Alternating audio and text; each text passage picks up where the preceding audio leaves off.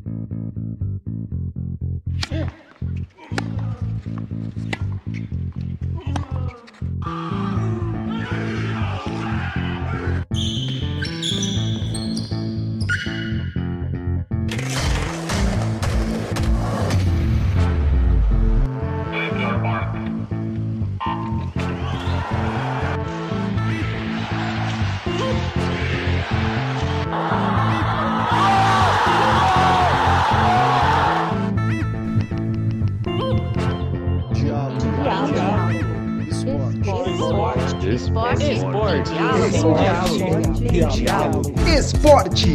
Diálogo.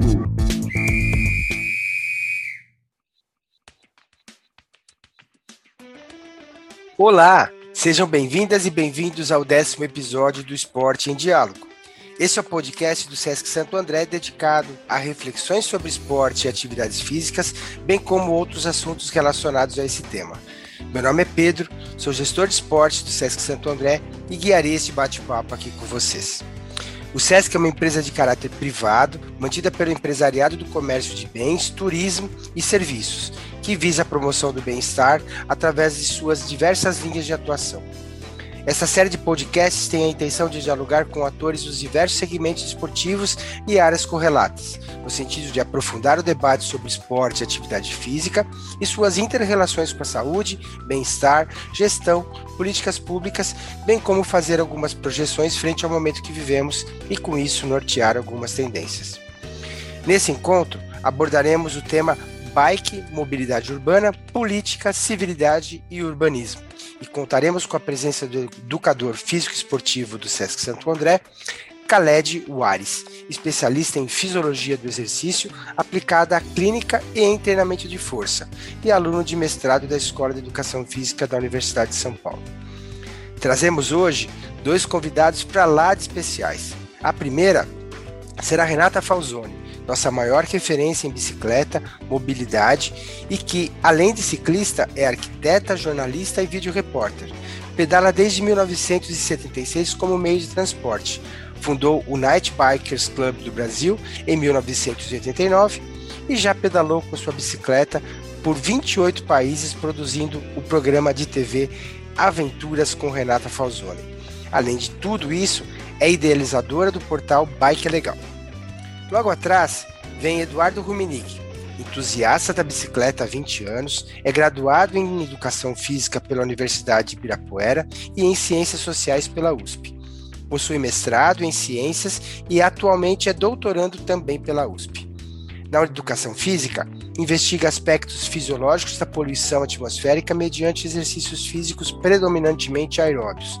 E nas Ciências Sociais, dedica-se aos estudos socioantropológicos urbanos que cortejam justiça social e mobilidade urbana ativa. Desde já, agradecemos muito pelo aceite de todos vocês e já coloco uma marcha aqui nesse pedal virtual para a gente seguir com uma questão. Nós aqui do Sesc Santo André temos um projeto que se chama Na Rota do Pedal. E ele veio para poder trabalhar um pouco no conceito da educação do trânsito, da ocupação da cidade, usando a bicicleta como forma de deslocamento. Esse projeto, ele, ele, ele vai desde o ensino das pessoas a pedalar, a se equilibrar sobre as duas rodas, como também mostrar para as pessoas quais são as formas corretas de utilizar a, a, a rua. Quanto de distância que tem do meio fio, como que se é, posiciona uma bike atrás da outra, quando a gente tem duas faixas, quando a gente tem três faixas de rodagem. E a gente, na medida do possível, onde a gente encontra espaço para isso, a gente para e dialoga com as pessoas sobre esse espaço, sobre essa apropriação do espaço através da bicicleta. A gente mostra para as pessoas é, que não é para usar calçada, que se tiver que usar calçada, desce da calçada. A gente para no farol, a gente não atravessa, a gente não entra na frente dos carros, que estão com sinal verde e pede para eles pararem para o ciclista passar. A gente não faz isso.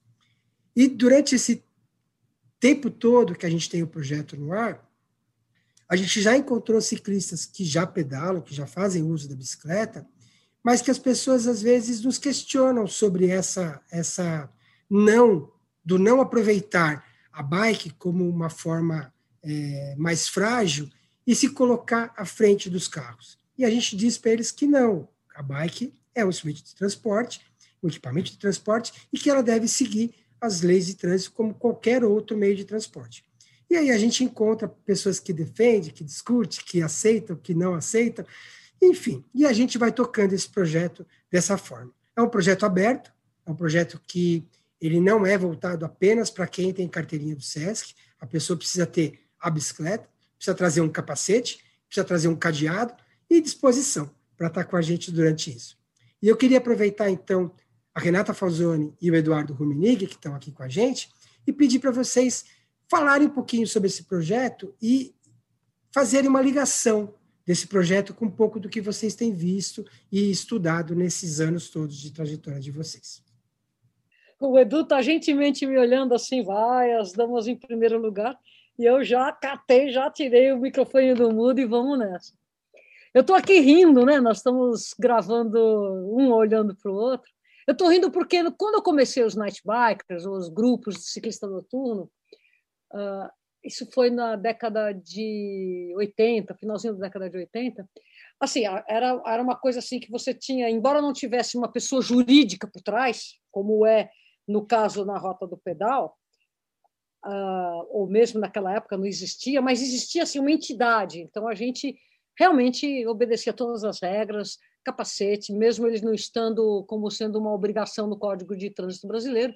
E o Night Bikers ele nasce na minha mão como uma ferramenta de trazer a bicicleta numa numa gama enorme de pessoas que só sabiam andar de carro, trazer a bicicleta como uma ferramenta de colocar essa pessoa de forma ativa na cidade, se deslocar fora de um carro e, e, e promover realmente uma, um compartilhamento e, claro, obedecendo todas as regras de trânsito, regras essas que tinham que nem existiam ainda, porque naquela época a bicicleta, eu estou falando 89, a bicicleta não existia no Código de Trânsito Brasileiro, não sei para ser proibida. A bicicleta é só permitida enquanto veículo a partir de 98, janeiro de 98.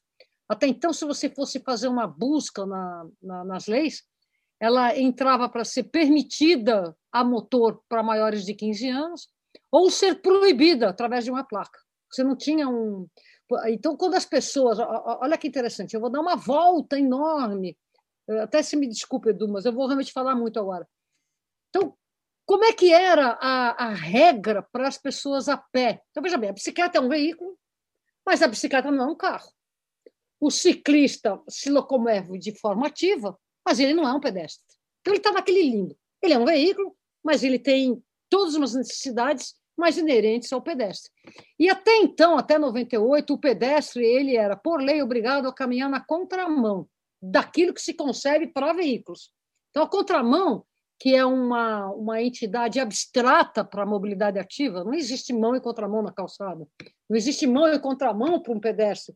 Por isso que e, e, e, ele era obrigado a caminhar na estrada olhando de frente os veículos. Essa era a orientação. Então, naquela época, nos anos 80, todo ciclista que se sentia, era alijado da lei, mas ele se sentia próximo a um pedestre, porque essa é a proximidade, ele pedalava na contramão, porque assim era obrigação para o seu similar pedestre.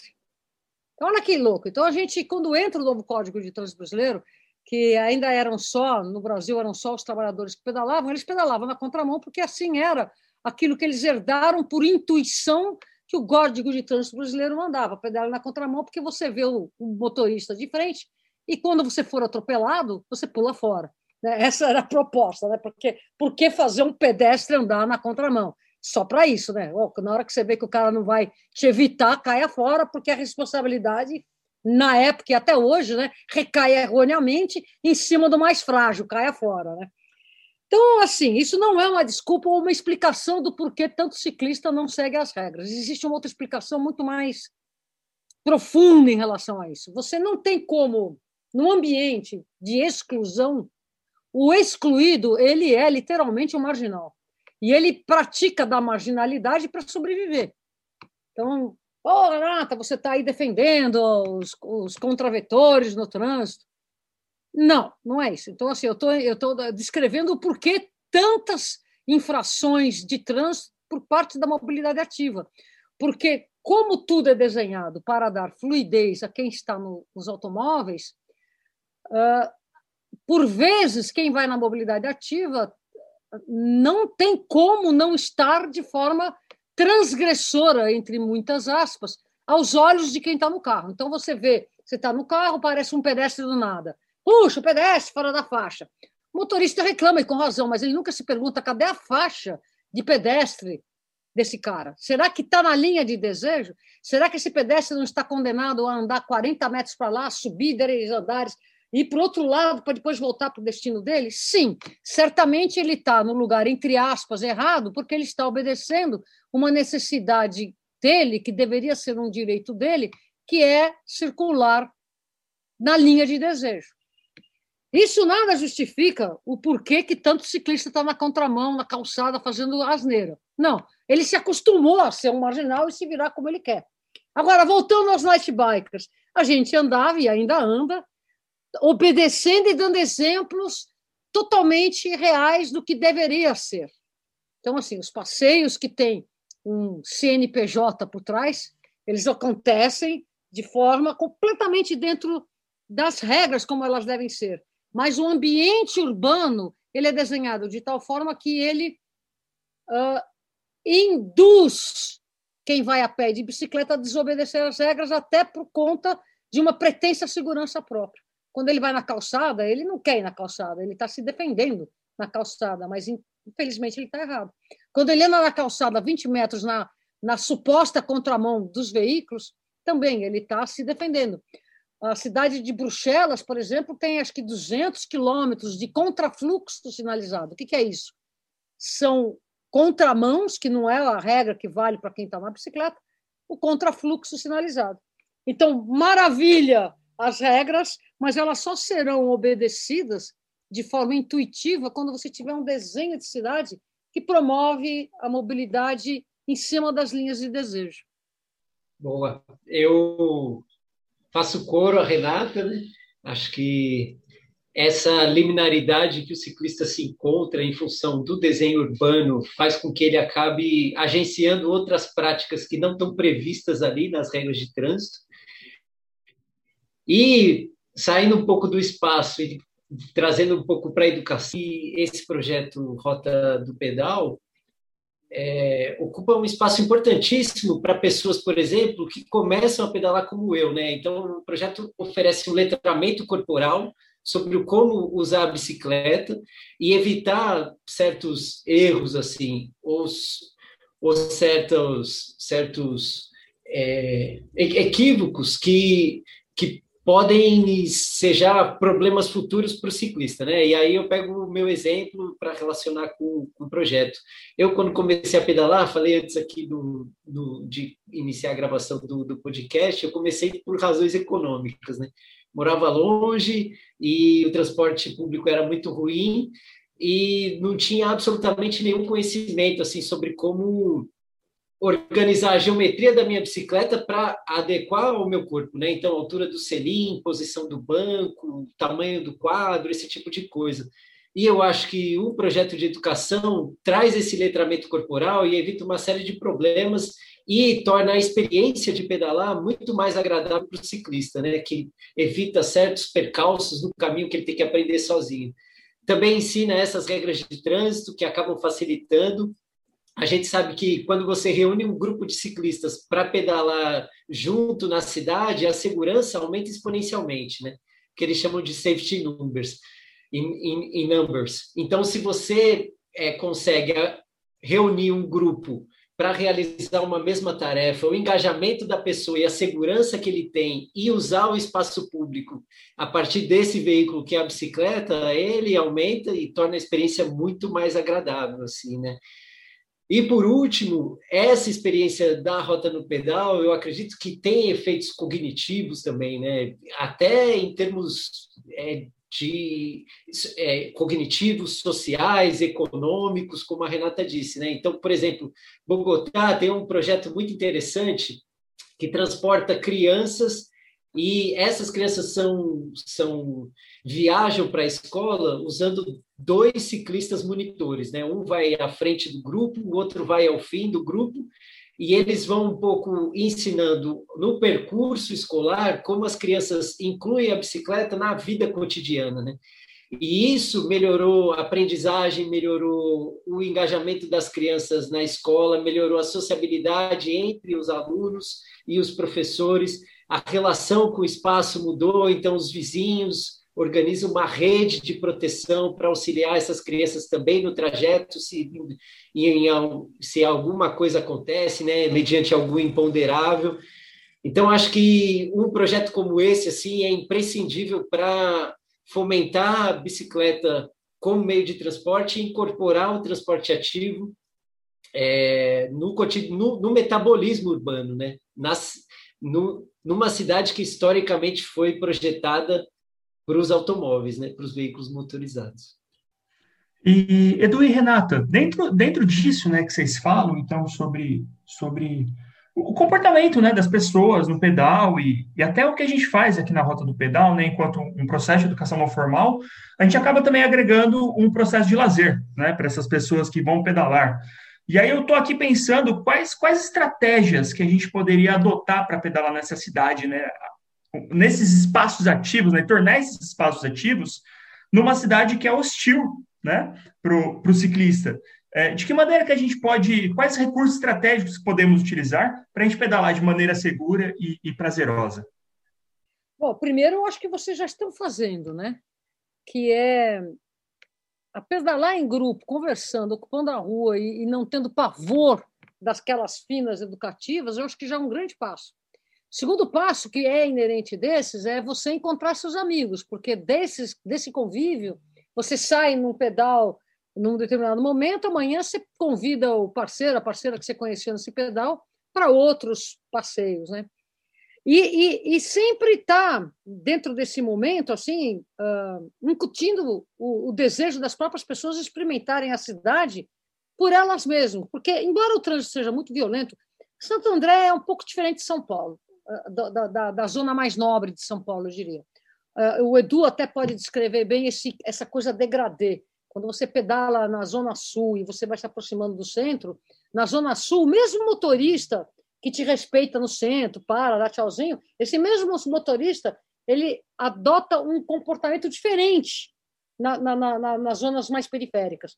É, é, assim, é todo o desenho urbano que induz, né? A mesma maneira, da mesma forma que o motorista que eu estava falando, que se você tem um desenho urbano que induz as pessoas obedecerem às regras, porque a lei de menor esforço fica com a mobilidade ativa, esse mesmo mau desenho induz os motoristas a não parar para pedestre, não parar para ciclista, porque não tem sinalização, é tudo uma bagunça, o colega passa, então ele assume um comportamento corporativado e ignorando um pouco quem está fora do carro, no caso. Então você tem esse, esse fenômeno. Então, independente disso, é interessante a gente provocar, porque as pessoas começam a sair, depois dessas experiências de pedais em grupo, elas começam a tomar coragem e percebem que o ambiente urbano não é tão violento assim. Claro, ele é violento, eu não estou dizendo que ele é mil maravilha, mas ele é muito menos violento do que quem não está pedalando imagina que é. Depois que ele experimenta, começa a ocupar a rua, começa a botar a mãozinha e começa a falar: oh, eu estou aqui, me respeita, né? começa a criar aquela pressão positiva ao seu redor, né? espantando os, os mal olhados. Né? Sabe, quando você pedala, você tem que ter assim: eu tenho a força, eu tenho poder, aí você cria uma bolha de segurança do seu lado. Então, isso você cria. Tanto é que tem dias, uh, tem, tem dias, cara, de que quando eu não estou me sentindo bem, eu vou para a calçada. Porque eu sinto que essa bolha de força positiva não está forte o suficiente para estar tá dividindo as ruas naquele ambiente, né? Porque tem dia que parece que todos os motoristas estão muito estressados um dia e todos os motoristas estão extremamente gentis no outro. Então, isso varia muito. Então, por isso que eu ando mesmo na calçada, dando muita preferência para os pedestres. Né? Então, também essa é uma outra dica que eu dou, que é, é complicada, porque é uma dica que, quando você fala imbuída de um CNPJ, né, você não pode dar ande na calçada. Não, você não pode falar ande na calçada. Mas eu, Renata Falzoni, para os meus amigos, e não espalha para ninguém, eu falo, ande na calçada, mas respeite o pedestre, respeite o ciclista, respeite as crianças, os cadeirantes, o idoso. E quando tiver muito apinhada a calçada, empurra pela calçada. E cuidado com os motoristas saindo das suas garagens, porque quando você está na calçada, você não os vê. E é, e é fácil você ser atropelado por carro saindo, por motorista saindo das suas garagens. Então, assim, basicamente é isso. E agora, quando a pessoa está querendo mesmo, é bem legal a gente oferecer para ele o serviço do Bike Anjo, que é uma rede brasileira que está presente em todas as cidades do Brasil de, de, grande porte, que é uma rede de voluntários que te desenha uma rota mais segura, que te acompanha, faz aquele bonde para você se sentir bem no trânsito. Quer dizer, existe essa rede de pessoas solidárias e eu acho bem interessante quem quiser pedalar, começa num grupo noturno, vai ali no, nos parques, ciclofaixas de lazer, e aí decole mesmo e vai pedalar nas ruas, e se tiver com receio, chame um bike anjo. Bom, eu, eu apelo então para a infraestrutura, né? Eu acho que é fundamental assim para que você induza as pessoas a iniciar o uso da, da bicicleta.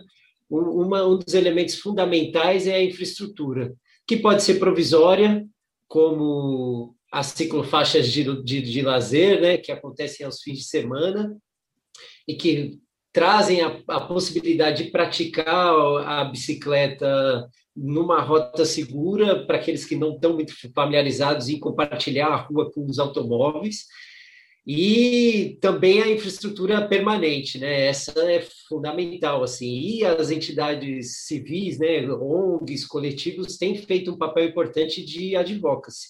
Mas só para trazer um dado, tem um professor da, da USP Leste chamado Alex Florindo, e ele mostra que pessoas que vivem próximas de infraestrutura cicloviária, parques ou transportes de massa, que tem uma, uma qualidade espacial, né, para que as pessoas cheguem a pé até esses pontos ou usem esses pontos sem precisar se deslocar muito de, de, das suas casas, elas são de três a cinco vezes mais ativas do que aqueles que moram longe desses, desses espaços, né, áreas verdes, parques, ciclovias e tal.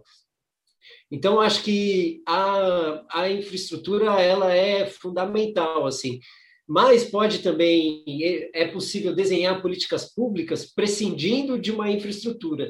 Tem um trabalho muito interessante feito por, um, por uma pesquisadora do SEBRAP, eu vou dar um spoiler, vai sair ano que vem, que ela avaliou o quanto das viagens escolares seriam motorizadas, seriam passíveis de substituição entre crianças, acho que de seis, se eu não me engano, seis ou sete até 18 anos, jovens, né, crianças e jovens, passíveis de substituição é, por um modal ativo, pela bicicleta. E ela mostrou que aproximadamente de 20 a 30% dessas viagens poderiam ser substituíveis sem nenhum tipo de, de intervenção espacial garantindo uma rota segura para essas crianças. Então, ruas vicinais ou com uma infraestrutura cicloviária já existente. Portanto, falta um pouco também de vontade política é, para promover essas iniciativas, né? E, por exemplo, é, construir um, uma, uma, uma formação de base para que os adultos futuros incorporem a bicicleta.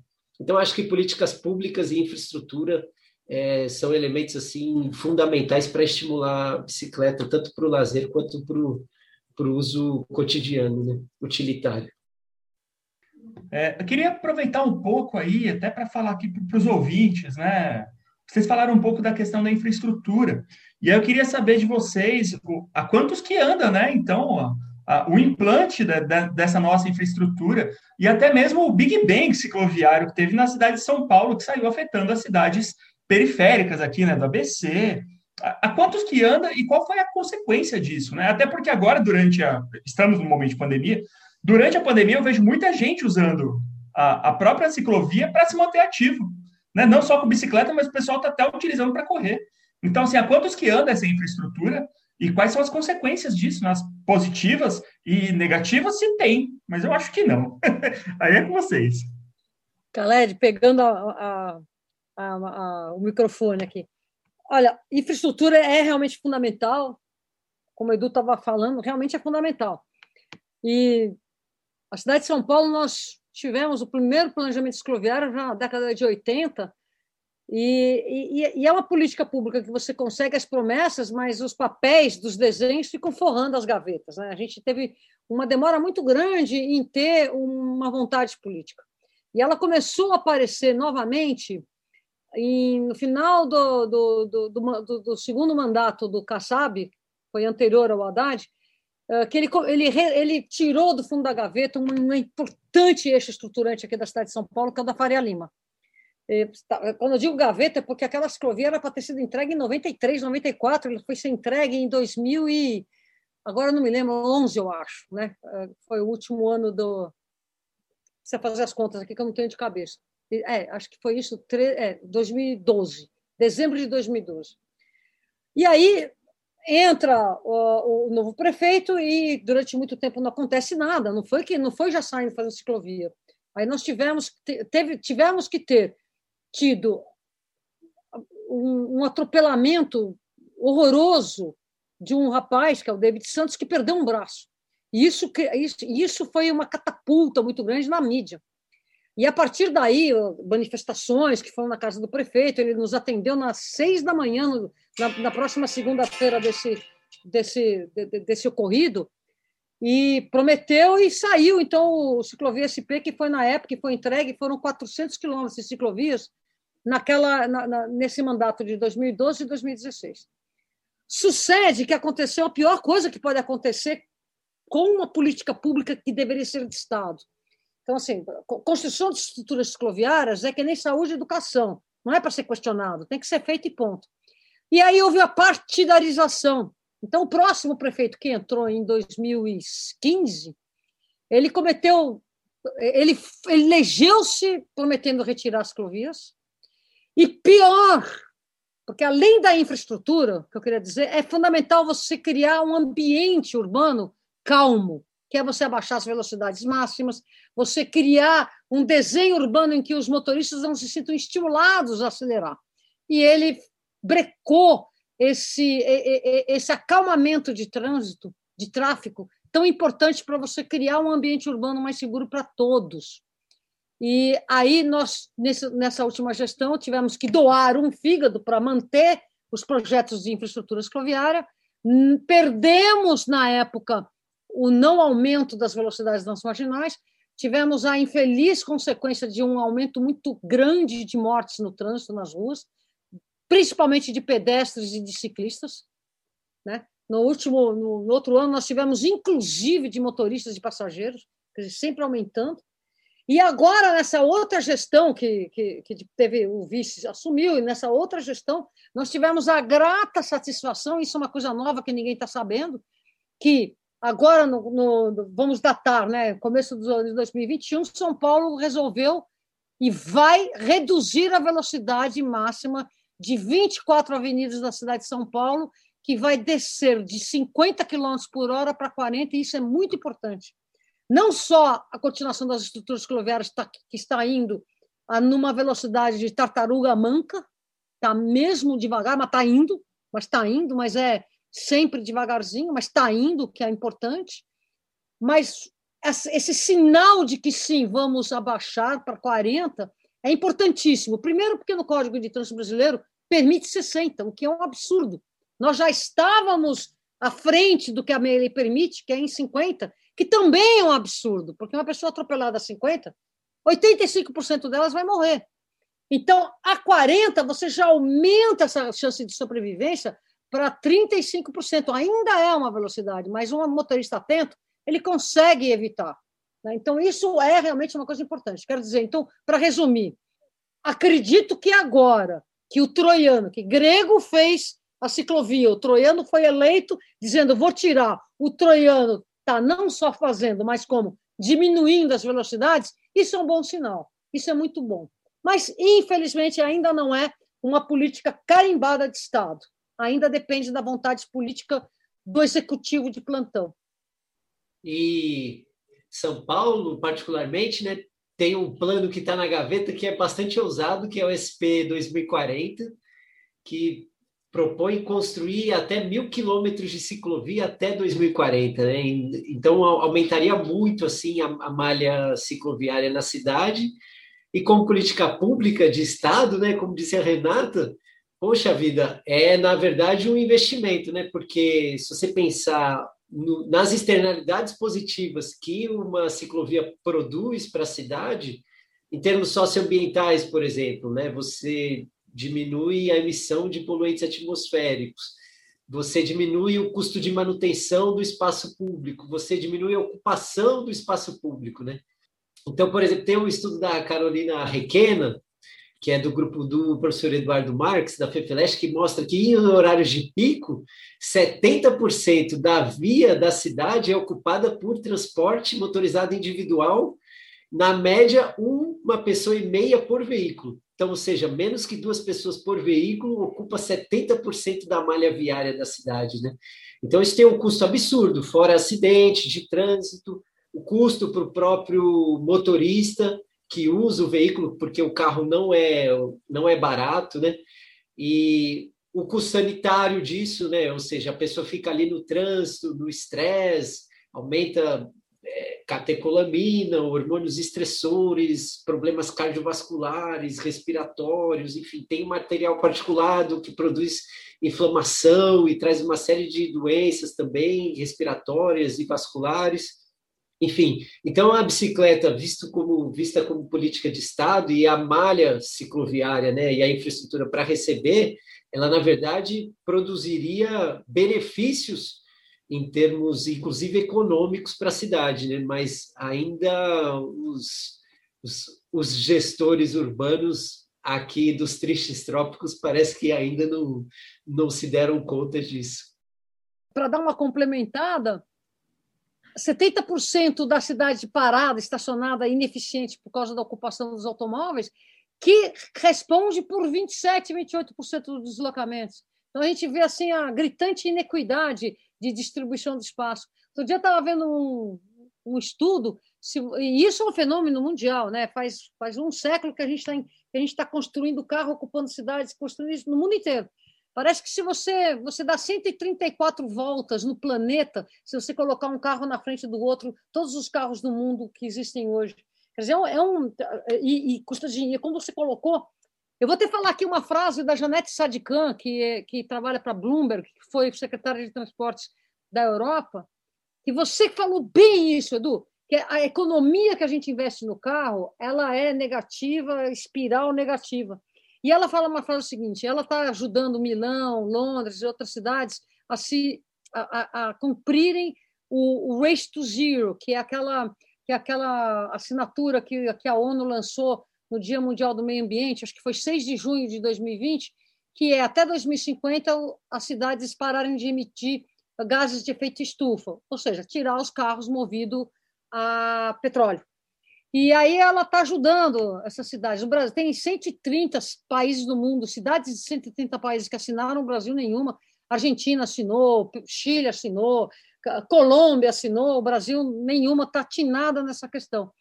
E ela fala o seguinte: as cidades que, durante a pandemia, investirem na mobilidade em bicicleta, depois da pandemia, elas não vão apenas se recuperar, elas vão pro, prosperar. E aí a gente entende por quê? Porque é, as pessoas vão tirar o dinheiro gasto à toa nos automóveis, no óleo, na gasolina, no pneu, no estacionamento, no espaço para guardar aquela, o objeto, e vão reinvestir através da mobilidade ativa nos pequenos negócios de bairro. Isso faz todo sentido. Isso faz todo sentido. Agora, como que a gente faz os gestores acreditarem nessa fórmula? Essa é a grande, a grande pergunta de um milhão de dólares. E, e só para se citar um exemplo, a gente falava aqui no, nos bastidores de Fortaleza, né? Eu, eu estou parecendo uma abaixo-assinada, vou, vou citando todo mundo. Mas tem uma consultora, eu assisti uma, uma palestra dela há pouco tempo, é, chamada Bianca Macedo, que atuou numa política que fomentava o uso da bicicleta em Fortaleza, e ela fez uma coisa assim muito, muito interessante, que é usar o dinheiro da Zona Azul, paga pelos motoristas, para investir em políticas ciclo-inclusivas, né, os ciclo, ciclo, cicloviárias. Então, eu achei assim essa iniciativa muito interessante, você usar o recurso público, advindo, por exemplo, dos motoristas, e aplicar isso para fomentar o transporte ativo. Né? Eu acho que isso é fundamental. São Paulo tinha uma, uma, política que ia um pouco nesse caminho, ainda tem, mas ela um pouco parou de funcionar, que é o Fundurb, né? Então, o Fundurb pegava um pouco o mercado fundiário e imobiliário é, dos grandes empreendimentos da cidade formal e utilizava esse fundo para investir em áreas periféricas. Então, por exemplo, a pessoa queria construir acima do padrão permitido para aquela zona urbana. Então, essa essa construção acima do limite permitido é chamada de ortogonerosa, isso vai para o fundo, e esse dinheiro era reinvestido, por muitos anos foi reinvestido em áreas periféricas, inclusive para construir facilidades, assim, área, manutenção de áreas verdes, ciclovias, espaços de lazer ou de exercício, aquelas ilhas que você vê que as pessoas fazem exercício em equipamentos públicos mas essa política um pouco perdeu força recentemente por conta de incentivos fiscais para esses grandes empreendimentos imobiliários, a crise econômica também, né, ensejada pela, pela, pela crise do país mesmo, né, que um pouco arrefeceu esse mercado fundiário e imobiliário, e esse dinheiro um pouco secou, né? Mas retomar essas iniciativas para distribuir um pouco os recursos e levar essas facilidades também para as áreas periféricas é importantíssimo, inclusive para fomentar o transporte ativo. Em relação ao Fundub, uma, uma, um atentado que aconteceu a ele é que dentro de uma coisa que a gente chama de jabuti, que é você ter um projeto de lei com alguns itens que não tem absolutamente nada nessa lei, foi passado na gestão anterior que o dinheiro do Fundurb pode ser usado para asfaltamento da via o que descaracteriza, porque asfaltar a via não é para construir ciclovia, é para poder fomentar a circulação de automóveis. E a gente perdeu legal nisso. A, a, a cidade de Fortaleza está fazendo coisas interessantíssimas com, com justamente esse gerenciamento de espaço. Eles estão fazendo um trabalho muito, muito bom. E durante a pandemia, o ano passado, quer dizer, nós estamos na pandemia, mas o ano passado eles conseguiram entregar 100 quilômetros de ciclovias num ano só, numa cidade que é bem menor que São Paulo, que não conseguiu entregar os 170 do mandato inteiro. Diz que entregou, mas a gente, eles não estão computando aqueles que foram retirados. E a mesma coisa, para esse ano estão prometidos 130. Então veja como é tímido. Tímido, uma coisa que deveria ser agressiva, porque sim, é barato e tem toda externalidade positiva. E, e, e Edu, falando de estrutura cicloviária, assim, a regra número um, inclusive apontada pelo próprio falecido Alfredo Serquis é vai fazer estrutura cicloviária, consulte os ciclistas. Porque são os ciclistas que conhecem os caminhos de desejo, as rotas de desejo de uma cidade, conhecem os caminhos, conhecem aquilo que quem só anda de carro nunca vai conhecer, nunca vai nem entender. Então, assim, é fundamental a gente sempre se lembrar que tudo tem que ter uma participação de quem pedala e, claro, um debate público sobre por onde vai passar, e, e tudo mais. Então, estrutura escloviana não pode acontecer aonde dá, onde sobra. É, isso é uma coisa super importante. É, eu, eu, eu, eu, lembrei você comentando isso, Renata. Estava até olhando aqui atrás para lembrar o último nome. Tem um sociólogo intelectual assim, brilhante chamado Richard Sennett. E ele já está assim no fim da vida, aquela pessoa pura erudição mesmo. E ele escreveu uma trilogia recentemente, um chamado Artífice, o outro chamado Juntos, e terceiro livro é Construir e Habitar. E ele, por muitos anos, fez, foi, fez parte da ONU, acho que da ONU Habitat, se eu não me engano. E um, nos últimos anos que ele atuou, quando ele precisava intervir num lugar, o que ele fazia primeiro era capacitar as pessoas com, com princípios assim fundamentais do urbanismo. Então, desde ensinar como é que se estuda o espaço, como é que se apreende o espaço urbano, até montar maquete para fazer experiências, assim, maquetes daquele território. Deixava o material com essas pessoas por um tempo, três, quatro, cinco meses. Falava assim: ó, a solução, vocês já têm as ferramentas, agora a solução tem que partir de vocês. Daqui a cinco meses eu volto e a gente implementa aquilo que vocês acharam que faz sentido para o território. e aí voltava e fazia alguns debates assim com aquela comunidade, né, aquele grupo de pessoas que se engajaram em pensar soluções para o próprio território e só então implementava a política pública, né? Poxa, isso é brilhante assim, né? Porque não é uma coisa que vem de cima para baixo e impõe um tipo de política que acaba ensejando aquilo que a gente conversou no princípio, né? Que é essas violações, essas agências, né? Que você tem que atravessar fora da faixa porque não tem faixa, tem que usar calçada, essa, essa liminaridade que a cidade impõe ao ciclista, né? E, e, a, e a vários usuários do, do transporte ativo. Então, eu, eu achei assim providencial você ter dito isso, porque me, me fez lembrar dele e dessa iniciativa brilhante que poderia inspirar a gente aqui, né? Num, Edu, num, num... Uhum. Eu vou dar, vou dar uma viajada agora, Edu, que, é, que eu vou fazer uma provocação que é justamente o contrário, né?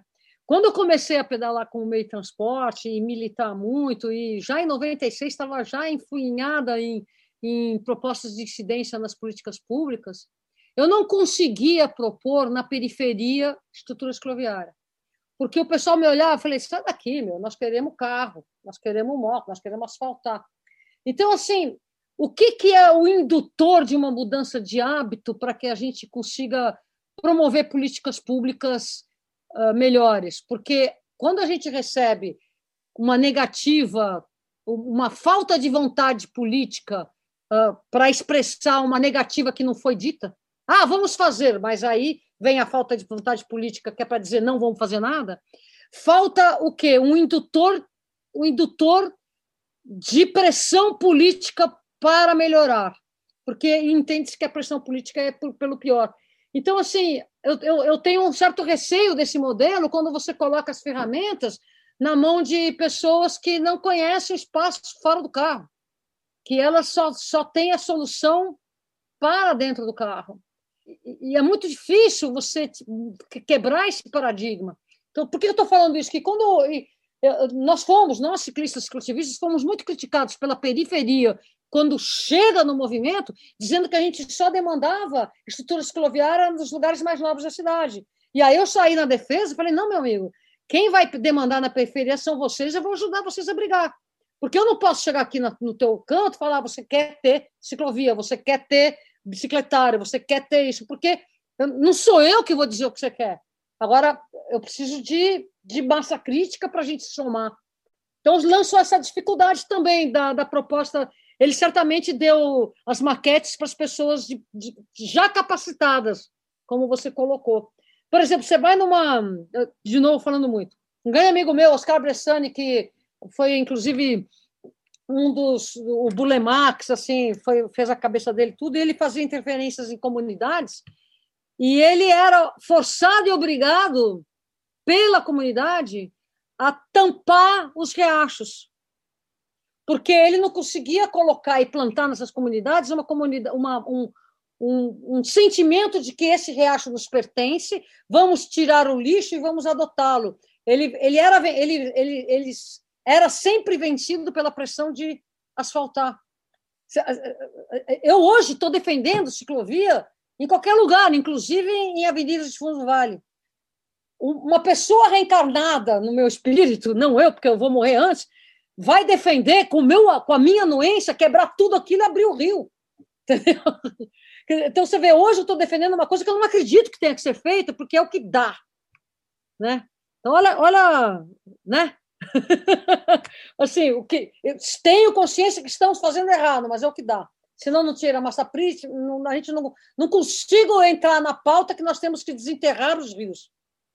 Tá, e é claro que a gente sabe disso, mas a pauta não chega eu, eu acho que no caso da, da periferia, né, que é uma realidade um pouco mais né, que vivo aqui até hoje, no extremo sul, uma coisa que eu aprendi é que um dos órgãos mais sensíveis para a população mais pobre é o bolso. Exatamente. e aí, de repente, se aparecer uma pessoa dizendo assim, ó, se você usar a bicicleta, você vai economizar de 20 a 30% do seu orçamento porque você não vai mais precisar gastar isso com transporte público. E você vai poder comprar, por exemplo, um brinquedo para o seu filho, uma comida melhor, ou ir ao cinema, enfim.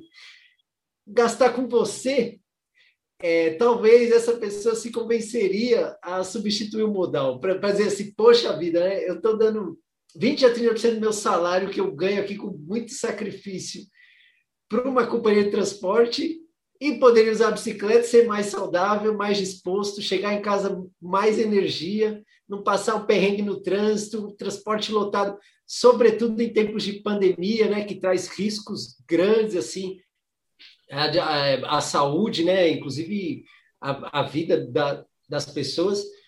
E aí você fala, bom, você pode se deslocar na cidade de outro jeito, economizando. É, a maioria, eu tenho certeza que talvez apoiasse, talvez. Mas aí fica uma, uma questão. Quando esse trabalhador melhorar de vida, o que, que vai fazer ele continuar na opção? Eu, eu faço mais. o grande estigma de, da gente conseguir propor a bicicleta como política pública é que ela tem o manto de ser a opção de quem não tem opção. E durante muitos anos está arraigado que aquele que pedala por falta de opção é um perdedor, é um cara pobre. Eu estou falando com. Eu não gosto nem de me ouvir, porque não é isso que eu acredito. Né? É um pobre, é um loser, é o, o que for. E, e, e aí deixa de ser uma opção. Da, como que a gente dá autoestima para esse cidadão não abandonar a bicicleta e entender que faz bem para ele, faz bem para o bolso dele, faz bem para a cidade e que ele é muito chique, muito máximo, porque ele anda de bicicleta, né? Então, esse, por exemplo, é um grande desafio. Você ter uma ideia, aí na, na, na Zona Sul, Grajaú, onde você se encontra, não sei exatamente onde você está, mas no Grajaú, eh, existe uma turma que faz o wheeling, que é você empinar a bicicleta, tanto na roda traseira, o wheeling, como na roda dianteira, que seria o nose, né, de nariz wheeling. E um, um bando de, de, de, de, de moleque de, de perifa, um, um, canal de YouTube que nasceu disso já tem 3 milhões de inscritos. Então você vê que é forte, um comportamento forte, chama-se Portal Willing do Hudson Xavier. Aí você conversa com ele, eu sou grande amiga dele, o que, que eu quero dele? Ele que ele seja um portador de uma mensagem para esse moleque não deixar de pedalar. Assim que ele pode, ele vai para a moto, porque ele vai fazer o wheeling na moto, ele vai comprar um carro, ele, ele não está lá na bicicleta. Claro que uma porcentagem fica, mas ele não está lá na bicicleta com os conceitos que a gente que a gente imperialistamente gostaria que ele tivesse, né? Eu tenho que fazer aqui a minha crítica, né? Quem sou eu, né? Mas seria interessante se ele viesse para a pegada que a, da nossa proposta. Entende? Assim, é uma, é uma intenção. Né? Então, Edu, como é que é essa, essa passagem de algo que é bom para o bolso dele, que foi assim que eu comecei, foi assim que eu fiquei, mas por uma consciência, a cidade é minha, eu me aproprio dela, é melhor, é mais barata, faz bem para mim, eu quero, é meu direito. E é chique. Esse chique você entende o que eu estou falando, né? eu vou reproduzir você. Essa é a pergunta de um milhão de dólares. Mas eu, eu vejo, eu vejo não sei se você concorda, que os editoriais, por exemplo, têm mudado assim a forma como eles têm retratado os ciclistas. Né? Se você pegar, por exemplo, os jornais escritos ou a imprensa televisiva, assim, ou a publicidade mesmo na, na no, no, nos, nos, meios televisivos. É, no começo, quando se implantava as ciclovias na cidade, sobretudo na, na gestão do prefeito Fernando Haddad, as manchetes eram todas obra cicloviária atrapalha o trânsito, custo da ciclovia, e aí mostrava foto assim com uma fila de carros de congestionamento e tal. Depois, sobretudo durante os mega eventos, e aí Rio de Janeiro e São Paulo um pouco protagonizou isso, né? A ciclovia passou a ser vista como uma cidade moderna, assim, como, como uma cidade sustentável, uma smart city, né? Então, é, os prefeitos iam pedalando, mostravam a paisagem assim, né, ao, ao, longo da ciclovia no Rio de Janeiro. Aqui em São Paulo também tinha aqueles, o pessoal costumava chamar de hipster, né, que colocava florzinha, cestinho na bicicleta, rede social. E aí os grandes empreendimentos imobiliários hoje colocam a bicicleta para dizer assim, ó, aqui você faz tudo a pé.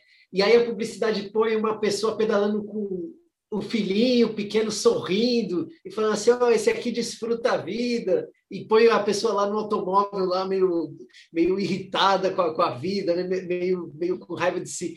Então, acho que essa mudança na forma como é, se retrata o ciclista, né, que a gente podia chamar talvez de, sei lá, poder simbólico, capital simbólico, ou imaginário social é, sobre o ciclista, tem mudado, e eu acho que essa narrativa, né, essa, essa narrativa vai chegar uma hora aqui e as pessoas vão passar a encarar é, a bicicleta como algo positivo tal como acontece hoje com a atividade física, assim, né? Se você perguntar para qualquer pessoa, a maioria vai dizer: "Você acha importante praticar atividade física?" A maioria vai dizer assim: "Pô, eu acho importante, é bom para minha saúde, eu me sinto melhor."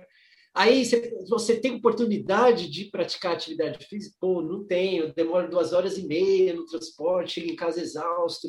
Sobretudo as mulheres, né, que tem uma dupla jornada. Nós, homens, normalmente somos é, muito indolentes assim, né? Porque sobrecarrega as mulheres tanto no trabalho quanto em casa e aí ela acaba não tendo opção e enfim. Então eu acho que uma hora isso isso vai chegar assim. Eu sou bem otimista quanto ao futuro e o papel que a bicicleta vai ter nele e acho que inclusive os mais pobres vão perceber que aquilo é um bom negócio e não é um atestado de pobreza, mas uma forma de se libertar de certas amarras econômicas e, e, e sociais e políticas, enfim. Eu, eu acho. Não sei se você concorda. O que você está falando é, é uma verdade mensurada pelos business, né? Nós tivemos, que seria, eu chamo isso de gentrificação do uso da bicicleta que é, não existe esse termo, esse termo eu que dei. Ele, ele, o que seria isso? Quer dizer, expulsou-se as pessoas de menor poder, não são mais os trabalhadores que usam a bicicleta, e sim o pessoal que vai pela opção e pelo, até pelo poder aquisitivo. E também porque elas têm o privilégio de morar perto dos seus trabalhos. Que isso é uma condição de habitação, uma condição de desenho urbano que privilegia essa classe social que eu faço parte, que é você poder morar perto dos seus trabalhos, portanto, você tem condições de pedalar. O, o Brasil tem hoje 85% na ocupação das cidades, então você teve a, a, a, o uso da bicicleta pela classe trabalhadora, também decaiu por conta da distância, da, da falta de infraestrutura e, e, e, muito mais, e principalmente porque ele não mora mais perto do seu emprego. Então a gente tem essa, esse grande problema. Mas, mundialmente, especialmente no começo dos anos 2000, que foi exatamente quando a, a Ásia entrou muito forte na produção de bicicletas e tudo. No mundo inteiro aconteceu que diminuiu o número de vendas de bicicleta. No mundo inteiro. Por quê? Porque o trabalhador parou de ir usar bicicleta. Mas houve um aumento, não houve um decréscimo no, no volume de negócios. Ou seja, menos bicicletas, maior custo nelas. E isso é um fenômeno internacional. E aí, um outro PS, eu produzi um filme chamado Elo Perdido, Brasil que Pedala, em 2019, 18, 19, aqui no Brasil, que foi um, um filme que eu busquei mostrar sete exemplos do porquê que a bicicleta continua sendo usada de forma massiva em sete exemplos do Brasil. Seis desses exemplos, a bicicleta ainda é usada de forma muito massiva por trabalhador. Então, são aquilo que a gente chama bicicleta, bicicletinha de, de trabalhador, aquela Monarch, barra forte, barra bicicleta, bicicletas lindas, lindas. E a gente usa o termo bicicleta porque é a forma como popular de como o brasileiro se refere a uma bicicleta. Não é pejorativo. Aí, o único exemplo em que eu tenho a bicicleta gentrificada, que é o mesmo exemplo de espaço público único na cidade de São Paulo, que em tempos normais você vê inclusão social e que você não distingue quem é quem, que classe que está pela bicicleta, que é a ciclovia da Faria Lima. Então, na ciclovia da Faria Lima, você vai ver uma inclusão, você vai ver milionários com trabalhadores que têm uma mochila com marmita, e nem você vai dizer quem é quem pela bicicleta, porque esse trabalhador com marmita está com a bicicleta muito bem ajeitada, porque ela é um bem de fácil consumo para alguém que tem um emprego. Eu não estou dizendo os excluídos de tudo do Brasil. Então você vê uma boa bicicleta sendo pedalada por um trabalhador e você vai ver uma bicicletinha de quinta sendo pedalada. Você talvez vai dizer quem é quem pela barriguinha do cara que está pedalando, que ele tem lá numa uma consulta médica lá dizendo ou pedala você morre. Né? Então você começa a pedalar e está inerente mais ao pessoal de classe mais abastada, que está sedentário, gordo, balofe e, e, recebe aquela condenação. Não importa o teu capital no banco, você vai morrer do coração porque você está gordo, sedentário. Então esse pessoal passa, começa a pedalar. Então é interessante porque esse é o exemplo da bicicleta gentrificada. Agora, nas periferias do Brasil, que aí você deve estar estudando muito bem pelo trabalho que você está fazendo dos, dos entregadores, ele não consegue exercer esse privilégio por causa da distância, por causa da falta de infraestrutura, ainda por causa do estigma do, da, da, falta de valor agregado do cidadão que pedala como meio de transporte, que exerce força para qualquer tipo de atividade, né? que é uma coisa ali de baixo valor social, porque é escravo que faz, é um trabalhador braçal que faz, né? Então, assim, é muito interessante como eu conduzo o Elo Perdido, Brasil que Pedala, e que ele não fecha na ciclovia da Faria Lima, mas é o único lugar que você tem bicicletas não de trabalhador rodando. O resto do Brasil tem casos incríveis de muita bicicleta e os motivos são ou porque mora perto, ou porque é a melhor maneira mesmo, ou porque todo mundo é pobre, vai todo mundo de bicicleta mesmo. É interessante. É, é, é verdade. Tem essa gentrificação, né? Voltando só um ponto, eu acho que tem um outro aspecto, talvez, que tenda a mudar um pouco a forma. Se, se a gente pensar, por exemplo, na mobilidade urbana, né, em termos mais gerais, assim, nos últimos 10 anos, 5 anos talvez, 10 anos, quase todos os protestos no Brasil e no mundo tiveram relação com a mobilidade, né? Virou uma coisa aqui nevrálgica, né? Você pegar os coletes amarelos na França, 2013 aqui, né, o movimento Passe Livre. É, na Argentina, o Macri um pouco custou a eleição dele o aumento do custo do combustível e, e, o, e, o, e o não aumento do, dos, e o congelamento do, do salário mínimo, né? enfim. É, e com a pandemia, essa mobilidade por transporte de massa talvez também sofra alguma mudança, assim, porque virou um foco de contágio, né? E aí, se a gente observar na pandemia, óbvio, ficou restrito aos espaços mais privilegiados, as pessoas que moram mais perto do trabalho, mas teve um aumento substantivo assim no número de, de ciclistas que passaram a usar como meio de transporte, né? Então, é, deixando de ser um pouco mensageiro do apocalipse, talvez a pandemia tenha ensejado assim uma, uma, uma, uma tenha dado um primeiro passo para uma mudança interessante, né? Em outras cidades com assim outra realidade, mas que e que portanto não dá para importar política pública para cá, mas que tem tentado promover esse tipo de, de intervenção que valoriza o transporte ativo individual. Paris, por exemplo, com a cidade de 15 minutos, né, que aproxima residência e, e oportunidades e como espaço de, de lazer ou de restrição, Barcelona, né? aquelas superilhas que é, fecham o quarteirão inteiro só para os pedestres, enfim, e aí é, estimulam o deslocamento ativo é, nessas áreas é importante. Sobre os ciclistas entregadores, puxa vida, né? Tem vários aspectos assim que é, é difícil até pensar, mas em termos de bicicleta, tem, tem uma questão que eu acho que é fundamental para eles, que é eles pedalam muito e tem componentes muito ruins assim, o que faz com que eles dependam muito de manutenção e tenham é, vários problemas assim, né? Muita diversidade no cotidiano laboral em função da qualidade da bicicleta, né? E a lógica do, do, do capital é essa, né? Se tem demanda, se tem gente que pode pagar, aumentamos o preço, mesmo que aquilo esteja descolado do custo de produção daquele produto, né? E aí isso tem afetado de maneira importante os, os ciclistas, né? Entregadores, porque são pessoas que ganham pouco e que precisariam acessar componentes melhores, né, para até para suportar assim é, de, o, desgaste físico que aquele trabalho engendra, mas que não conseguem em função desse aumento substantivo dos custos é, dos, dos, componentes da, da bicicleta. Né? Só para pegar um aspecto aí que você mencionou, Renata. Toda essa tecnologia está ferramentando muito os, os, intermediários atravessadores. Né?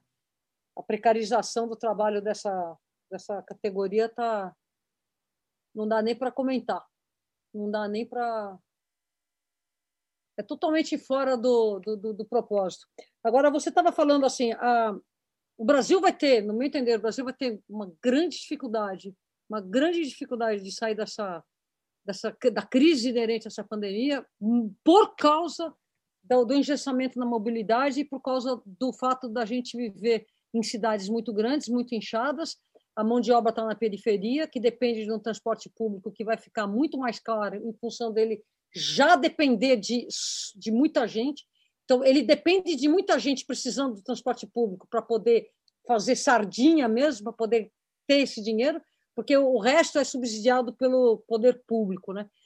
Eh, existe a questão do passe livre, ela é interessantíssima, porque, por exemplo, uma cidade, um país como Luxemburgo, classe altíssima, todo o transporte público é gratuito. Ele, ele é um passe livre, ele tem um custo, mas não para a população. Para o turista, sim, o turista paga. E os, as medições em cima da, do que gira a economia são fantásticas. Quer dizer, é um investimento que o poder público faz para poder prover uma classe média, média alta, que é todo mundo lá, poder circular e eles consomem mais. Então, eles não gastam num sistema de transporte. Então, quando a Janete Sadikan fala que as cidades que tiverem estrutura para bicicleta vão prosperar, é justamente isso. Elas não vão gastar para se locomover e vão investir o, o menos dinheiro que eles têm na, na, na economia local. O Brasil está ignorando isso completamente. Então, hoje nós temos, assim, por exemplo, a cidade de São Paulo coloca, acho que dois ou três bilhões por ano de subsídio em cima do transporte público, que necessita de muitos passageiros para poder esse subsídio dar. Então, nós estamos entrando no momento que o transporte público vai colapsar, mesmo não sendo gratuito para a população. E a população vai estar cada vez sempre presa na periferia sem ter condições de, de circular para trabalhar, circular para arrumar emprego, e circular para produzir e para aquecer a economia. E a economia depende da classe trabalhadora. Eu tenho uma preocupação muito grande com quais são os gatilhos para fazer a pessoa não mudar o modal, para ele ir na bicicleta, experimentar e continuar. Porque, assim, que a crise vai nos ajudar, vai, mas não quer dizer que depois da crise não preciso mais de bike. Não. Depois da crise, eu vou pegar esse dinheiro que eu estou economizando e vou investir na educação do meu filho, da minha filha, na minha educação, numa, numa casa melhor, num produto, em alguma coisa melhor para ele. Então, assim, é. usar desse gatilho para que as pessoas entendam que o carro, a dependência do carro, primeiro, ela não precisa, segundo, ela é um grande gatilho da pobreza. É, exatamente. É, tem um geógrafo australiano, você falando disso, o nome dele é Paul Tanter. Não sei se você já leu alguma coisa dele, mas ele tem um conceito muito legal chamado velocidade social. E aí ele calcula a velocidade em função do tempo que a pessoa tem que trabalhar para custear o deslocamento dele. Então, por exemplo, ele soma o custo é, do, do, do ele, ele soma, por exemplo, quilômetros por hora ele inclui na hora de deslocamento, além do tempo de deslocamento, o tempo que a pessoa trabalhou para pagar o modal. Aí ele vai lá, o carro dele. E, e por que, que ele chegou nessa pergunta? Né? Ele, que ele mora na Austrália e falou: pô, preciso comprar um carro. Daí ele, pensou assim: mas será que é mesmo bom comprar um carro? Aí ele fez esse cálculo: falou assim, bom, se eu comprar um carro, eu vou ter que trabalhar mais 50 minutos para pagar o carro. Então, meu tempo de deslocamento vai ser uma hora e aí eu me deslocar, sei lá, 30 km por hora, a minha velocidade vai cair para, sei lá, 17. Se eu for de ônibus, a minha velocidade vai cair de, de 30, que é o carro, mas como eu ter que trabalhar menos, ela vai para 21, pô, melhor. Mas se eu for de bicicleta, eu consigo ir a 22 por hora. Então, a minha velocidade social é muito maior de bicicleta do que de automóvel, né? E aí ele publicou isso. Pô, é muito interessante essa ideia, né? Porque é um pouco isso, assim. A hora que você começa, por exemplo, a calcular essas, essas estimativas que são euclidianas, mas incluir também dimensões sociais nela e falar assim, bom, o espaço não é só uma coisa euclidiana, tem uma dimensão social no espaço que não está só vinculada à, geometria, né, à questão física. Tem uma questão também que, que é abstrata, assim.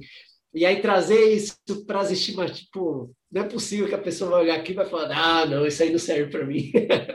eu, eu, eu, eu tenho grandes esperanças, assim, de que a opinião pública em relação à bike vai mudar em pouco tempo, assim. A, a crise vai trazer essa mudança para a gente em muito menos tempo do que a gente esperava, eu acho. Eu amei esse trabalho desse, desse filósofo teu, porque ele pega, ele consegue somar todos os péssimos valores dos capitalistas que adoram carro e acelerar, né? Com os valores da sustentabilidade da bicicleta. Ele comprova na linguagem do cara, traduz na linguagem do cara o quanto ele está sendo trolha, otário, é, falando bom português, o quanto ele está sendo exatamente. otário. E eu peguei a OAD, eu nunca terminei esse, esse trabalho. Ele está seis anos já aqui, eu nunca tive tempo de retomar ele. Mas, mas eu fiz os cálculos usando a OD, a pesquisa OD metrô. E aí peguei os dados da PNAD, de salários e fiz por, por faixa etária, assim, né? Então, qual é a velocidade social de diferentes decis de renda e tipo de modal. Quando você pegava as classes mais baixas, a velocidade de deslocamento desses caras de automóvel, que, por exemplo, no dia de pico era 16, se eu não me engano, faz muitos anos que eu não retomo, mas acho que era 16, horário de pico era 16 ou, ou 15 km por hora, congestionamento. É, quando você coloca o tempo que ele tem que trabalhar nesse cálculo da velocidade, caía para 5 km por hora. Era mais rápido ele ir a pé do que de carro. Isso que eu ia imaginar, que o melhor, ele ia ter mais velocidade social indo a pé, indo a Muito pé, só que ele não, ele não vai ter uma viabilidade de emprego, né?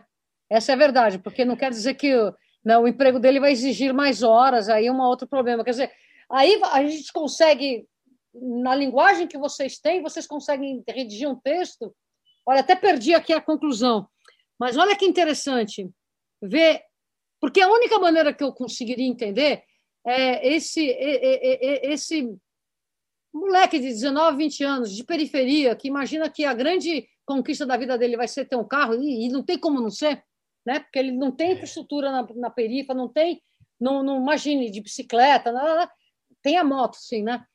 Mas é assim o quanto ele está sendo penalizado por ele ter que ter essa opção, para meio que trazer esse cara para um grau de politização. Assim, eu não é. quero, eu não quero, eu quero ter o direito de não precisar de um carro, eu quero ter um direito de ir, sabe, para poder ganhar essa massa para nos ajudar, porque o pessoal reclama do transporte público com toda razão, da qualidade dele com toda razão, e a solução para ele é pular fora assim que der. É, Tem um é anúncio verdade. do governo, governo Lula, governo Lula, é, do Ministério da Cidade, que era uma coisa que me ofendeu demais. demais. Que era assim, o camarada saindo do ônibus, indo para um carro próprio, dizendo o quanto aquela gestão estava sendo boa. E isso, e, e, e como é que você vai quebrar quebrar esse raciocínio para dizer que isso daí é uma enganação. É, é verdade. E é uma enganação. Agora, não sou eu, brancoloide do Centrinha, que vou conseguir falar isso. Quem que é o é. cara que vai conseguir conversar para o rapper é que difícil. vai falar, ô oh, meu, uma enganação, comprei o meu Fuscão, sabe, entendeu? E, e, e, e, ele explicar na linguagem dele como que a gente. Esse é o ponto na pandemia, no meu entender, que a gente tem que conseguir comunicar para que, quando nós saímos da pandemia, que a bicicleta de fato vai estar iluminada com uma solução, infraestrutura cicloviária, menos ônibus nas ruas, menos. O ônibus é importante, mas vai acontecer. É quatro reais e quanto? E quarenta? É. Por perna. Você vai gastar 10 reais para ir e voltar. Fora que você pega 3, 4, 5 ônibus, é muito caro. Para mim, é caro. É. Para mim. Não, é, é 30% caro. do orçamento. Eu vou de 50%, eu, eu, assim, eu tenho gratuidade, mas se eu tivesse que pagar, eu comecei a usar transporte público na minha gratuidade. Porque era caro. Era é caro. caro. É muito caro. Se é, se é, é. caro para mim, que sou classe média, imagina para esse pessoal. É. é. E... Quantas coisas ele deixa de consumir para se locomover? E esse dinheiro não aquece a economia. É, não, de jeito nenhum. É, é para acumulação, né? É para acumulação de um, de um público muito específico, né? Que inclusive tem impacto na política, né? Porque o poder econômico traz um, um, um capital, capital assim é, social dentro da arena política decisória que faz diferença na, na, agenda urbana, né? Você vê assim, Rio de Janeiro, por exemplo, né? Os, os, grandes financiadores de política, além dos milicianos, são os, os que às vezes se sobrepõem, né? São os proprietários de, de, de da, da, indústria do transporte, né? Aqui em São Paulo também, assim, tem a Marta enfrentou muita dificuldade para para modernizar o transporte aqui, né? Muita dificuldade mesmo. A, a, estrutura cicloviária da cidade de Santos ficou atrasada há quase 30 anos, por conta ah. de lobby do, do, do, dos proprietários de, de ônibus. Porque capital financeiro e, social sobrepõe, né? Assim, no, na arena decisória, né? Uma coisa impressionante. Quando eu fui estudar ciências sociais, uma, da, uma das coisas que me levou a, a, a fazer outra graduação foi a desigualdade. Assim. Precisa entender desigualdade social. E por muito tempo eu, eu, eu estudei para combater a desigualdade. Né?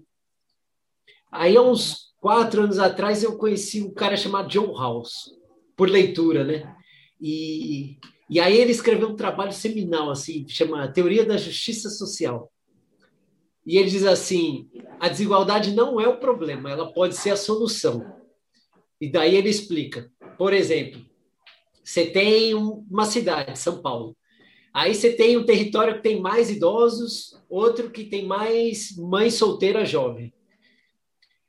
Se você usar uma distribuição desigual e, e, e, igual dos equipamentos públicos, por exemplo, você vai o quê? Colocar asilo em local que só tem mãe jovem é, com filho sol, solteira e você vai colocar creche em local que predomina idosos.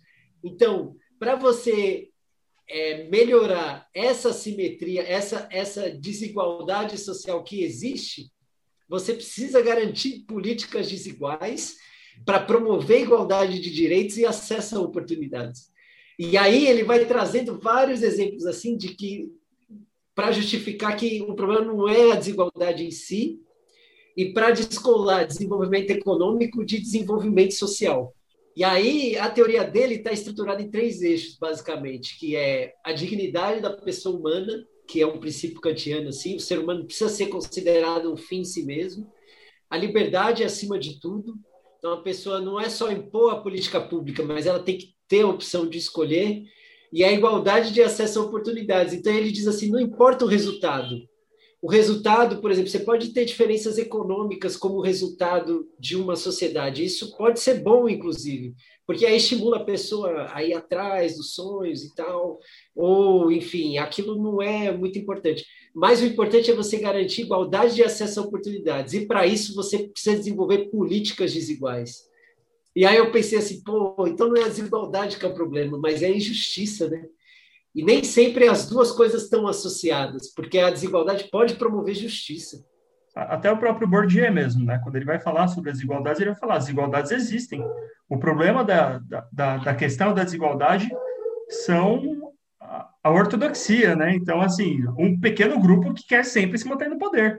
E esse pequeno grupo dificilmente quer permitir acesso para outras pessoas. Né? Que é o caso quando vocês falam né, da, da, da, questão da máfia dos transportes, porque vai afetar essa circulação. Então, por exemplo, é muito mais fácil passar para o cara que mora na periferia que a ascensão de vida dele é o acesso a um carro, o acesso a uma moto, do que a bike. Né? E talvez para nós, classe média, já temos mais claro que não, peraí, a bike é a saída. porque vai gerar um custo menor. Então, assim, tem prazer, tem o tempo social, tem a curtição do momento, né? E isso é uma coisa que foi sempre negado para os mais pobres. Por séculos foi negado o lance da atividade física. A atividade física sempre foi vendida para a aristocracia no sentido de faça algo que te dê prazer, né? Vai conhecer seu corpo. Enquanto justamente para o trabalhador, para o pobre, não, é para a saúde. Né? E assim, a saúde no sentido do quê? A saúde no sentido de você tem que estar bem para trabalhar, porque você tem que fornecer, né? Trabalho braçal. Gente, muito bacana isso daí que, vocês falaram, e eu aqui, né, como, ouvinte atento, eu acho que também quem, quem está nos ouvindo, é, é, é, impossível não ficar pensando justamente sobre essas formas de deslocamento, sobre essas propriedades de desigualdades que existem, e também não associar a bicicleta como, como um aspecto social, de lazer, né, e até mesmo de turismo. E eu queria que vocês falassem um pouco, então, sobre como que utilizar a bicicleta para esses deslocamentos de turismo, né? Qual, qual rota que a gente tem aqui em São Paulo, vias de acesso, é, o que, que vocês conhecem sobre isso para nos contar? Bom, eu, na verdade, vou dar pitaco aqui, porque quem sabe falar melhor disso é a, é a Renata, né? Mas eu vou.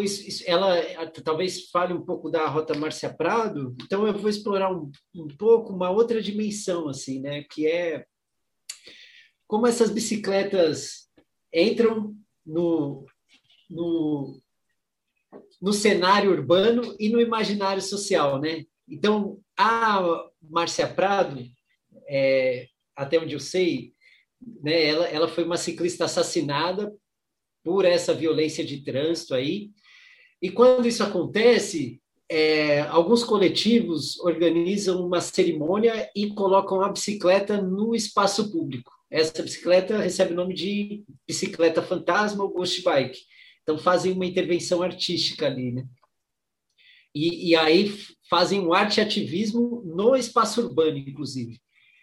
E eu tenho pensado recentemente nessas bicicletas e a importância delas no espaço urbano, e me remete a um, a um trabalho que é exatamente o oposto disso, né? E aí eu trago ele para depois trazer a conclusão. Parece um caminho meio errático assim, mas vai fazer sentido no final. Que é o seguinte: tem uma professora da FAO chamada Carol Bilgman que fez um guia chamado Guia das Estátuas Nômades. Então ela pega um objeto que é imóvel, um artefato imóvel da cidade, a guia, uma estátua, e aí mostra como aquela estátua se deslocou no espaço urbano desde a sua criação. Então, por exemplo, tem uma estátua chamada O Beijo, que atualmente fica dentro da Faculdade de Direito da USP, que ocupou diversos espaços urbanos assim ao longo da história. E essa estátua sempre causou polêmica na cidade, porque é, são, na verdade, duas figuras nu, seminuas, né? uma indígena e um europeu se beijando, e as pessoas achavam aquilo um atentado ao pudor.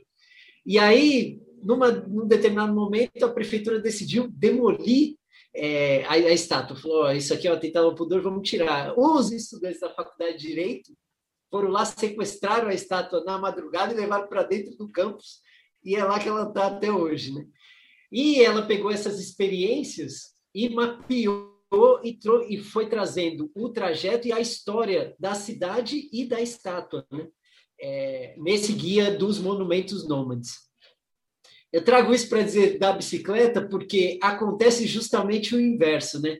Enquanto esse artefato se desloca pela cidade, ele é invisibilizado em termos de política pública, ele é invisibilizado pelo motorista, ele ocupa, voltando para o início do podcast, né?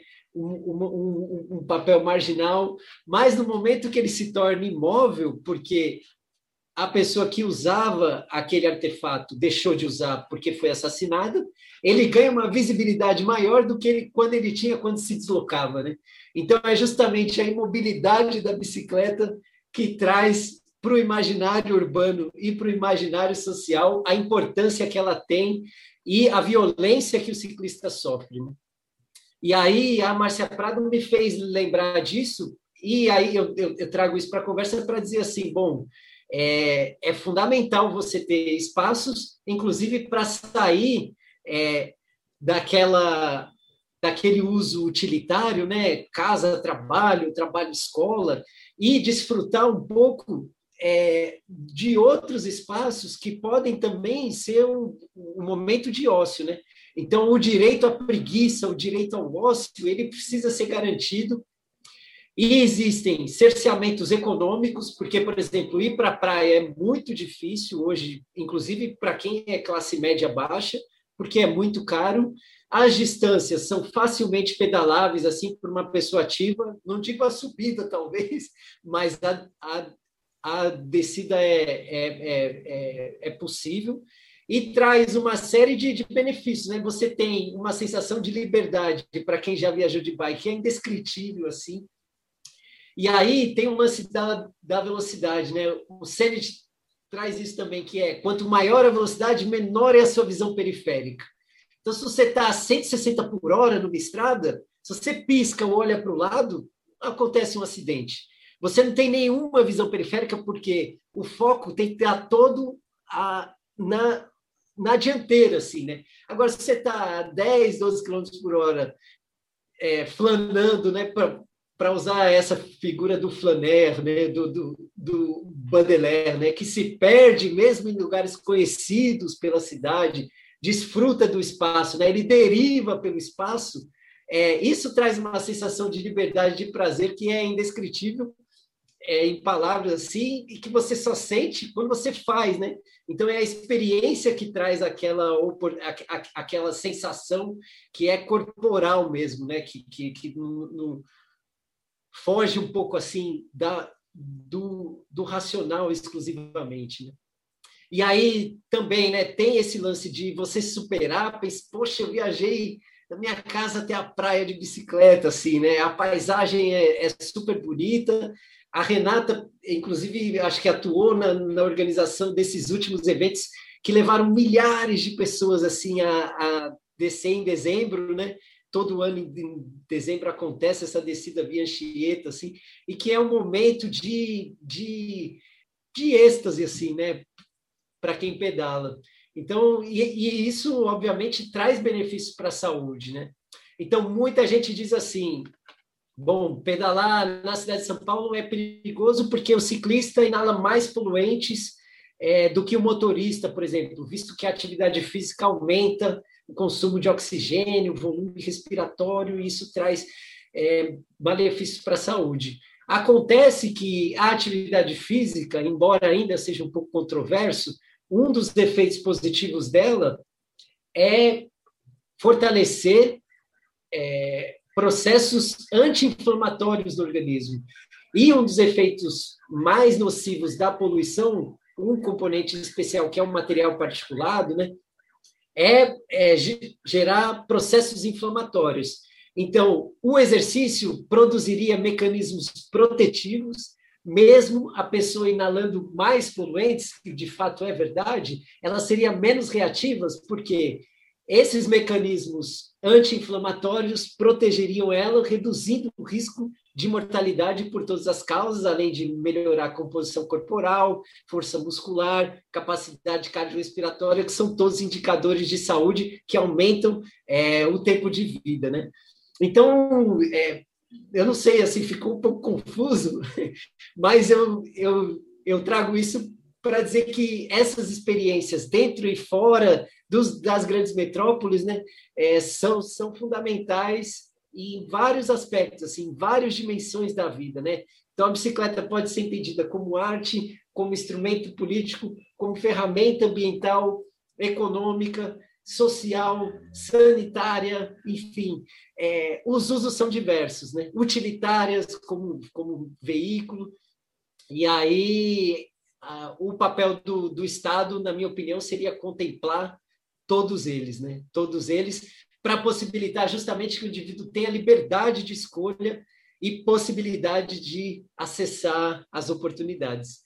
E aí eu encerro, não sei se já é para encerrar agora, mas eu queria agradecer é, muito ao SESC esse espaço é, que tem sido assim é, uma, ao longo da trajetória, né, uma instituição fundamental em termos de difusão de arte, cultura, educação, atividade física, lazer, esporte, é, dizer que para mim foi uma honra assim. Eu nunca imaginei poder conversar com com pessoas tão importantes e a, a, a Renata para mim sempre foi um exemplo e uma sumidade assim eu estava até com medo de é óbvio que eu falei bobagem mas mas acho que evitei um pouco assim né e, e de estar à altura da, da responsabilidade né então dizer que eu fiquei muito feliz dela ter assumido é, um cargo na Câmara e, e dizer que ela é imprescindível para a cidade. o legado dela para a bicicleta no Brasil também é, é, incomensurável assim. E dizer que foi uma alegria mesmo poder participar dessa conversa, uma honra. Agradecer Khaled, Pedro, Renata, Sesc e todo mundo. E espero que vocês gostem também né, da, da conversa, assim como nós gostamos. Né? Acho que a interação foi, foi muito bacana. Obrigado, gente.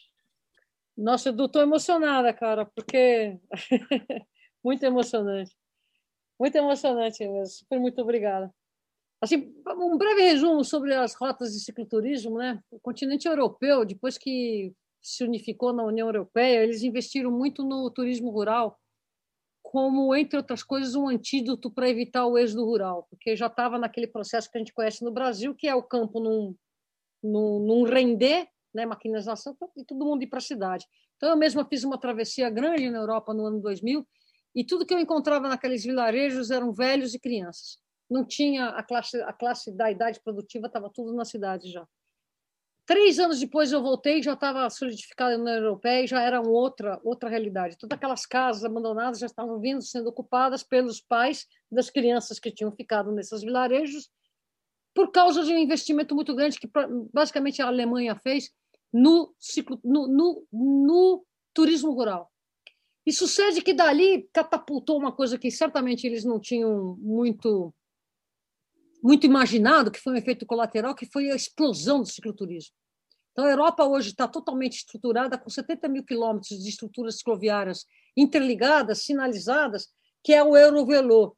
E fez-se uma pesquisa, e já em 2015 se sabia que o, o produto interno do cicloturismo dentro do continente da Europa é 44 bilhões de euros. É muito dinheiro. E é emprego direto. E na Alemanha a coisa vai para 9,2 bilhões de euros. Faz as contas. Multiplica aí por 6, 7, sei lá quanto é que está o euro. Aqui no Brasil, nós temos um país com tremendo de um potencial, um tremendo de um povo, paisagens maravilhosas e os motoristas que realmente destroem esse tipo de possibilidade dessa indústria. Mesmo assim, nós temos assim no país acontecendo coisas interessantíssimas, como por exemplo o estado do Paraná, Paraná não, Santa Catarina, tem pelo menos cinco rotas de cicloturismo muito bem montadas, acontecendo, são rotas que têm história, que têm a ver com a terra. No estado de São Paulo, você tem no Brasil inteiro várias rotas de cicloturismo dando certo. No estado de São Paulo, nós temos uma muito importante, que é o Caminho da Fé, que nasce uh, no interior do estado, em Tambaú. Tem, hoje já até modificou, porque como ele uh, ele nasce originalmente saindo de Águas da Prata até Aparecida, com uma veia parecida com o Caminho de Santiago, e rapidamente ele aquece a economia por onde ela passa. Então, rapidamente, várias cidades pediram para fazer parte da rota. Então, quando você vê o mapa, você vê que tem várias vertentes convergindo, tanto para Tambaú, que é a cidade do pai Donizete, que, que é um, uma, uma figura icônica religiosa, quanto para Águas da Prata, que é a cidade sede de onde tudo começou, um alemão lá que criou a rota. E essa rota está maravilhosa. Hoje em dia, as cidades disputam para fazer parte dela, justamente por causa da questão do aquecimento econômico. Aí, quando você fala da Rota Marcha Prado, ela nasce de uma bicicletada interplanetária do ano de 2008 ou 2000 e, é, 2008 e que nós fomos brecados na, na, estrada com fuzil cortado, aquela gentileza da polícia rodoviária não querendo negociar, nós não conseguimos chegar para o mar. E 15 dias depois, uma, uma bicicletada menor desce para o mar, a Marcha Prado estava junto, conseguiu levantar o que hoje é a Rota Marcha Prado, que desce pela zona sul da, da cidade de São Paulo, Grajaú, aquela região da APA Capivaribona, APA Bororé, chega lá na, na, na, na Imigrantes e, e, entra na estrada de manutenção. Que, quatro dias depois desse levantamento, a Márcia Prado é atropelada na avenida e o resto da história a gente já conhece. E aí virou uma celeuma, aconteceu de estar registrada essa rota Márcia Prado enquanto lei, enquanto decreto, não só na cidade de São Paulo, mas pelo Estado, quer dizer, ela deveria existir. Mas a gente tem um impedimento muito grande, que é a concessionária da imigrantes, que não dá acesso da interligação entre a, entre a e imigrantes até a entrada do, do Parque Estadual da Serra do Mar. E isso virou uma celeuma, mas desde 2009 acontecem eventos de descida, até 2009, 10, 11, 12, 13, 14 já aconteceram sem anuência do Estado, 15, 16, 16 também sem anuência do Estado, 2017 a polícia vai lá e espreme os ciclistas e joga bomba nos ciclistas. Foi um evento terror. Aí a coisa pegou mal, né? Saiu o governador, entra outro, porque o outro governador que saiu, ele sai candidato à presidência. O substitutivo falou: não, vamos fazer a Rota Marcha Prado, e aí nasceu o Pedal Anchieta. Em vez de ser aquele circuito original da Rota Marcha Prado, que pega a zona sul da cidade, tudo por terra, depois entra na, na, na, rota de manutenção, não. É uma descida massiva, não é a Rota Marcha Prado, mas é um, roteiro que se pretende que seja anual, uma vez por ano, no primeiro domingo de dezembro, foi estipulado. Você imagina o que, que é 45 mil ciclistas aterrizando na cidade de Santos com fome, sede, vontade de comer, vontade de ir para a praia. Isso fervilha para a economia. Então, veja só o quanto a rota, a, a descida do pedal Anchieta seria um evento muito interessante para todos esses municípios que ele corta. E o Estado de São Paulo simplesmente ignora isso. É muito difícil, a gente tem uma dificuldade muito grande de tornar esse evento anual. Tudo bem que a pandemia interrompeu, mas com a troca de governador, realmente a gente entendeu que a negociação ia ser difícil e continua sendo difícil, até porque por trás de todas essas negociações existe um, o ciclo Comitê Paulista que está congelado. É muito difícil a gente chegar. E, entre outras demandas, tem rotas de cicloturismo entre os parques, Rota de cicloturismo São Paulo, Santos, permanente, não, não precisando impactar as estruturas das estradas, e isso tudo está na pauta. Então, o cicloturismo é uma indústria, para finalizar, o cicloturismo é uma indústria importante, gera muito dinheiro. No estado do Santa Catarina já, está, já não é mais um traço, ele tem uma, uma porcentagem representativa no que o estado inteiro coleta do turismo. E o Estado de São Paulo está aceitado em berço esplêndido, moscando. Eu queria super agradecer aqui a, a, esse convite, esse podcast delicioso. Foi realmente o Khaled, Edu, Pedro, muito obrigada, muito gostoso esse bate-papo. Acho que a gente pode ficar aqui muito tempo. E, Edu, eu estou impressionada com a tua com a tua formação, cara. Que pensamento, que cabeça maravilhosa que você tem. A gente precisa de mais e mais pessoas como você uh, no comando. Muito obrigada. Nossa, depois desse, desse bate-papo aqui, estou repensando aqui, vou dar uma pedalada assim que terminar essa pandemia. É, vou tirar aqui a bicicleta que pegou poeira, infelizmente, na pandemia. Queria agradecer demais vocês por esse, por esse diálogo, por esse bate-papo, por essas reflexões. É, espero que o nosso ouvinte goste muito. Comenta aqui, curte, compartilha. E, bom, obrigado mais uma vez, Renata, Eduardo. E aí agora é contigo, Pedrão. É isso, gente. Amei esse nosso bate-papo sobre a magrela, seus ensinamentos e contribuições sociais. Agradeço imensamente a Renata Falzoni, ao Eduardo Ruminig e ao Khaled Juarez pelo excelente diálogo. E para você que nos ouviu, Fica aqui o convite para acompanhar a programação do Sesc São Paulo e a segunda temporada do podcast Esporte em Diálogo, que estará disponível no mês de agosto, reunindo especialistas sobre assuntos relacionados à atividade física, esporte e lazer. Um forte abraço e até lá!